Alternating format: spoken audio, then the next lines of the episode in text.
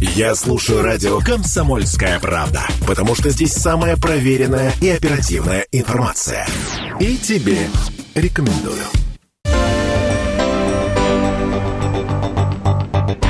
Уроки финансовой грамотности на 107 и 1 FM. А, доброе утро, друзья. Продолжаем наш э, прямой эфир. Юлия Сосоева в этой студии. И э, сегодня поговорим и, наверное, и продолжим эту рубрику в рамках э, программы «Уроки финансовой грамотности», рубрику про кибербезопасность. Мы, наверное, уже устали говорить в этой студии вам, и, в общем, и с вами тоже, тоже беседовать о том, сколько случаев мошенничества в, в сети, в интернете, маркетплейсов происходит сегодня.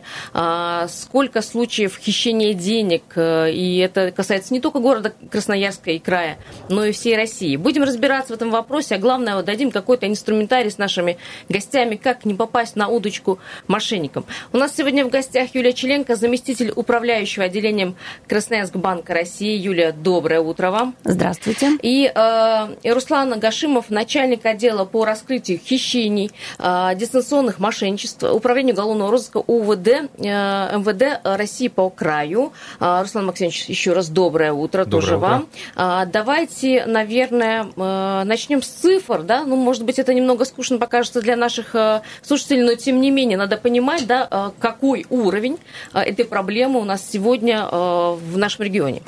У нас есть данные об операции без согласия клиентов. Это цифры, которые говорят о том, сколько у россиян похитили денег в прошлом году.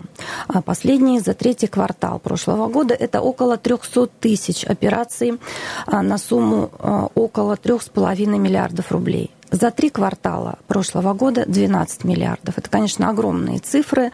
Э, если говорить о среднем чеке хищения в прошлом году, то это чуть более 15 тысяч рублей. Но э, эти цифры э, как калибрируются? Они растут, э, они падают? Вот э, если посмотреть на общую статистику. Я, наверное, могу помочь да. здесь. Э, скажу так, что главным управлением по краю ведется определенный анализ и статистика, конечно. Давно же, ведется, кстати, с того а, момента, когда только такие случаи начались. А, такие случаи начались, наверное, еще в году в 2011-2012, угу. но это были единичные факты. А с 2017 года активный рост хищений, совершаемых с использованием информационных технологий, начали регистрировать мы в крае и другие субъекты по России. И вот к сведению скажу, что с 2017 по 2022 год – а, тенденция прироста ежегодного по краю была порядка 60-70%. Это все выявленные, заявленные факты совершения преступлений. Мы понимаем, что есть массив из числа латентных, то есть те, которые не заявляются, не выявляются правоохранительными органами. И здесь уже оценить, конечно, их сложно. Но вот по итогам 2023 года порядка 12 тысяч преступлений на территории края совершено, зарегистрировано – именно связанные с хищениями, совершаемых с использованием вот современных технологий интернета и телефонии. А, Руслан Максимович, а вам, вам все случаи попадают в статистику вашу? Или все-таки есть, которые ну, обходят вас? Основной массив а, Или заявлений и сообщений, конечно же, это информация, инициатива от граждан, прежде всего от потерпевших сторон, стороны. Но есть и значительная доля удельного веса от этого числа это выявляемые сотрудниками правоохранительных органов преступления. А, но также, еще раз повторюсь, что а, значительный, мы это понимаем, а, но это трудно оценить, значительный пласт преступлений находится именно в зоне латентности, то есть то, что мы о которых мы не знаем. И здесь, наверное, вот наши коллеги с банков больше видят вот именно информации, сообщений, сколько пресекается системой фрод-мониторинга, и так далее. Эти деяния также, э, даже на этапе покушения, они уже юридически считаются преступлениями, даже если они не зарегистрированы. Я, забегая вперед, э, спрошу вас, Руслан Магазинович, а деньги как-то вот возможно вернуть? Вот потому что мы сейчас вот э, говорим, говорим о цифрах, а, ну, что-то делается конкретно. Я понимаю, что выявить людей где-то в интернет-сети, где они там могут, бог знает где, за границей России, но тем не менее, как-то их можно вычислить? А, понимание того, насколько а, просто или сложно вернуть деньги, ну, приведу, наверное, таким примером, что для того, чтобы обналичить а, похищенные денежные средства, как правило, а, злоумышленнику надо 2-3 минуты. Чтобы установить цепочку, которая прошла, прошли эти денежные средства, цепочка промежуточных кошельков, банковских карт, криптовалютных кошельков – то есть до этого может потребоваться от нескольких недель там, до нескольких месяцев, а то и до года. Бывают очень сложные цепочки обналичивания, поэтому здесь, конечно же, а, есть определенные трудности, в том числе и а, связанные с политической ситуацией. Но положительные примеры возврата денежных средств, в том числе в полном объеме потерпевшим, имеются. Регулярно, ежедневно сейчас а, приоритет а, руководства Главного управления МВД по краю и вот наших коллег а, с Центробанка, с, а, банковских организаций, это именно а, пресечение а, а, тех фактов, чтобы деньги уходили на счета, на подконтрольные счета мошенников. То есть мы э, регистрируем преступления, но вот таких случаев, где деньги не были переведены мошенников, в прошлом году более 1200. То есть людей обманули, люди уже поддались на уловки, начали переводить деньги. Но на этапе э, совершения преступления умысел злоумышленника не был доведен до конца по тем или иным причинам, в том числе благодаря работе системы антифрод-мониторинга, системы э, взаимодействия полиции с э, банковскими организациями. Кстати, э, Юлия, спрошу вас, вы действительно вот в плотной связке работаете? Да, здесь взаимоотношения налажены очень тесно, и есть закон, который в июле этого года вступит в силу, в соответствии с которым как раз будет применяться несколько механизмов, которые будут э, способствовать предотвращению хищений.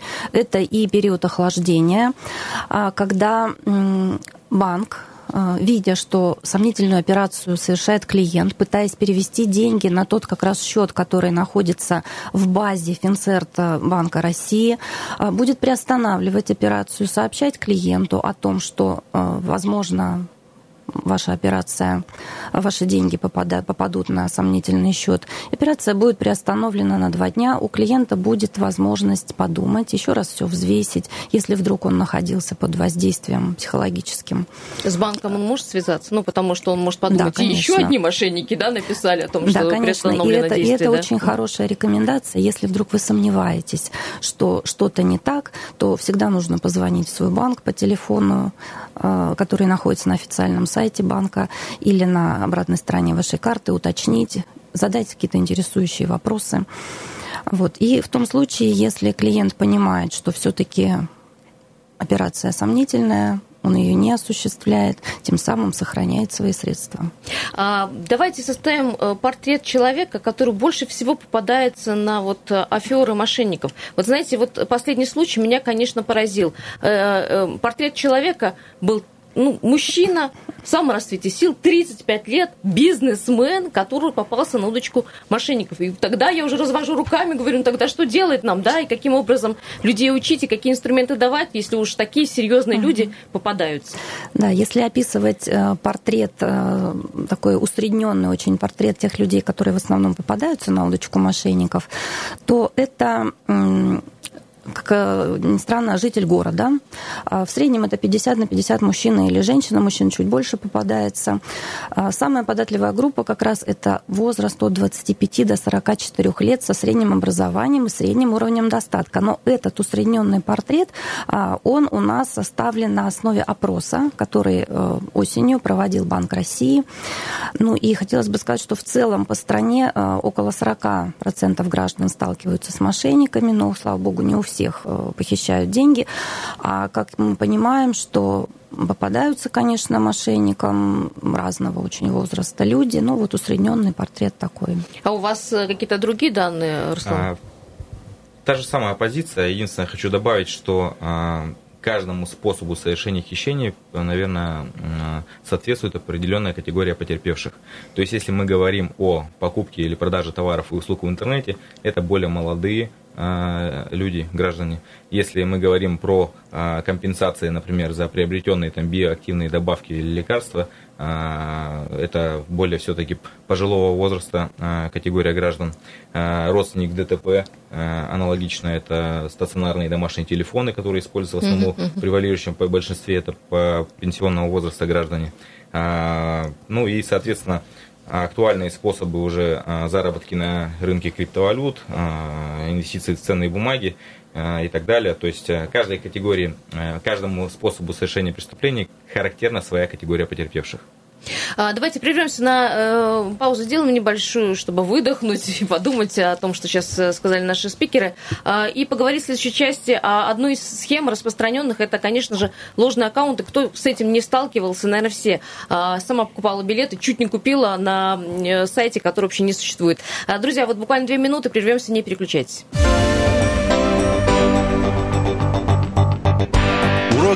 Финансовой грамотности на 107 и 1 FM.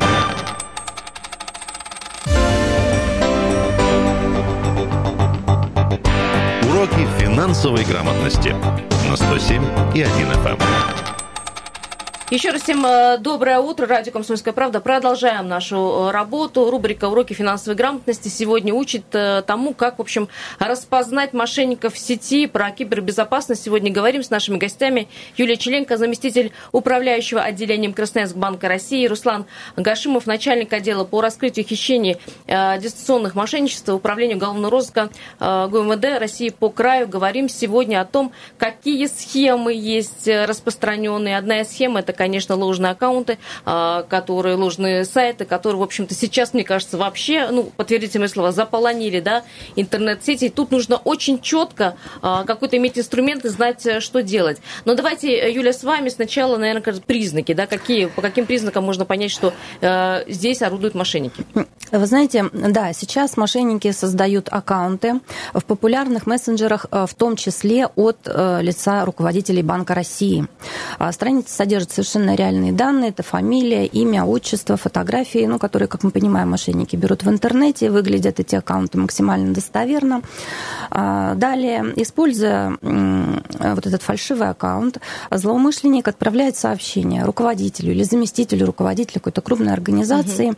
и просят а, помочь, а, например, в задержании аферистов в кредитной организации. Предупреждают, что скоро вам поступит звонок от сотрудников соответствующего профильного министерства министерства.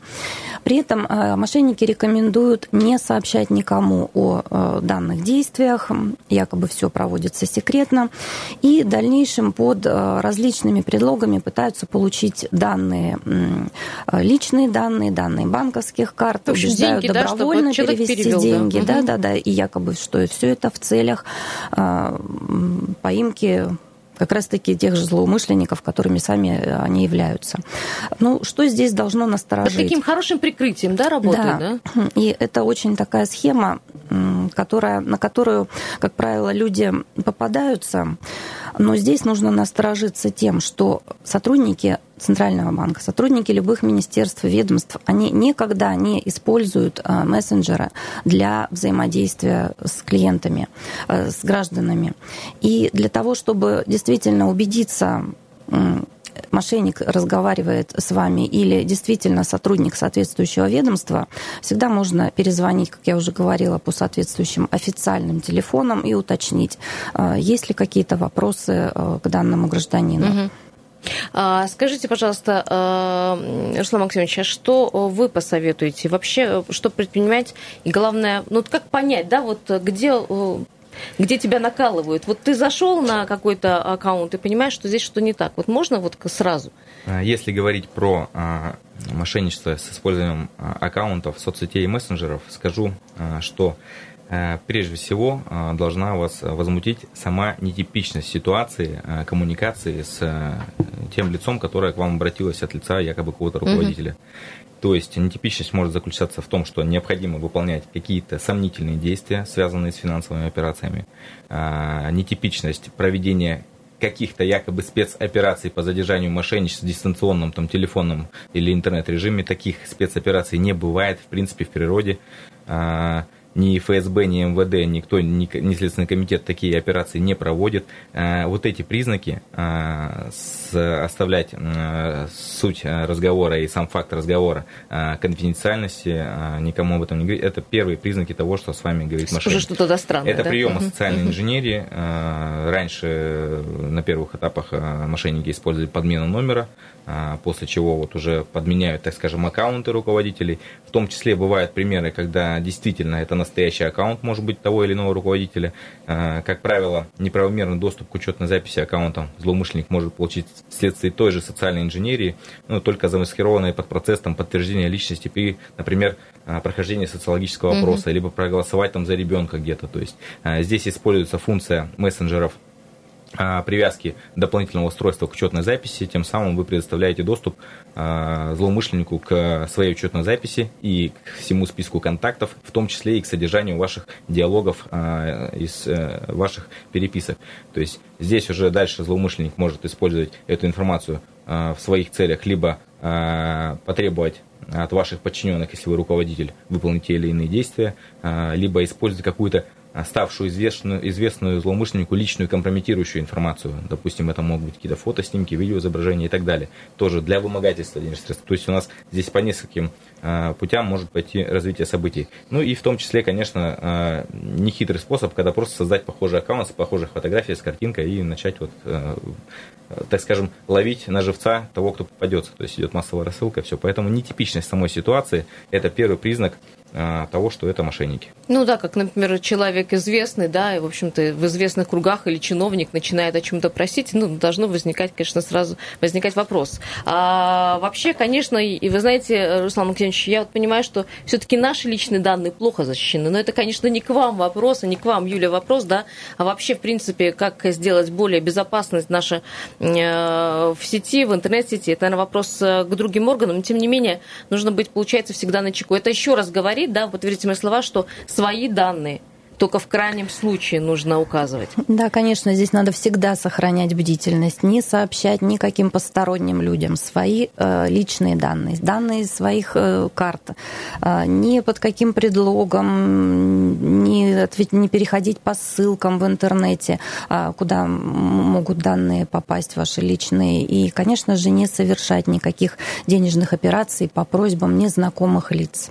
А сколько у нас э, конкурсов, розыгрышей проводятся, где просят да, вести личные данные? Вы знаете, я вот даже вот при э, хороших барышах, которые там э, организатор э, э, предлагает, я вот никогда, свои личные данные я никогда не... Ну... Совершенно верно, вы правильно говорите, что прежде всего люди сами, э, мы сами чаще всего виноваты в том, что оставляем свою персональную информацию на различных ресурсах, регистрируясь э, на непонятных сайтах, э, в том числе и в социальных сетях, оставляем свою персональную информацию, адреса места жительства, онлайн-магазины, маркетплейсы.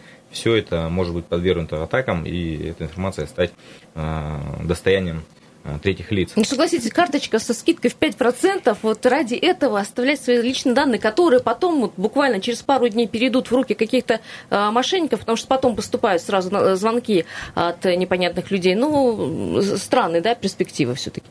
Ну, это, кстати, одна из, э, одна из причин, по которой люди попадаются на удочку мошенника, когда обещают какую-то выгоду, когда обещают скидку хорошую, большую или какой-то выигрыш. Это один из поводов, первый из поводов насторожиться.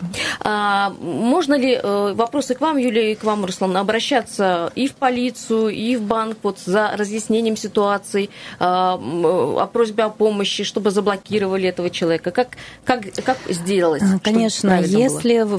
Все-таки случилась беда, и вы понимаете, что данные ваши попали мошенникам или какой-то сайт сомнительный все-таки э, вас затянул, то э, в первую очередь надо, конечно, э, обратиться в кредитную организацию для блокировки вашей карты. А, если для блокировки это можно сделать на, э, в приложении банка, это можно сделать, позвонив оператору банка, попросить прекратить доступ дистанционный угу. к вашему счету, а, заблокировать карту, карту перевыпустят, будут новые данные, они уже будут недоступны мошенникам. А, обязательно обратиться, если все-таки совершен факт, вы понимаете, что совершен факт э, хищения ваших денег, я думаю, обратиться в полицию, написать можно в Банк России обращение через интернет-прием. В общем, здесь дело времени, я понимаю, скорости, Надо да, в обращении. Да. Угу.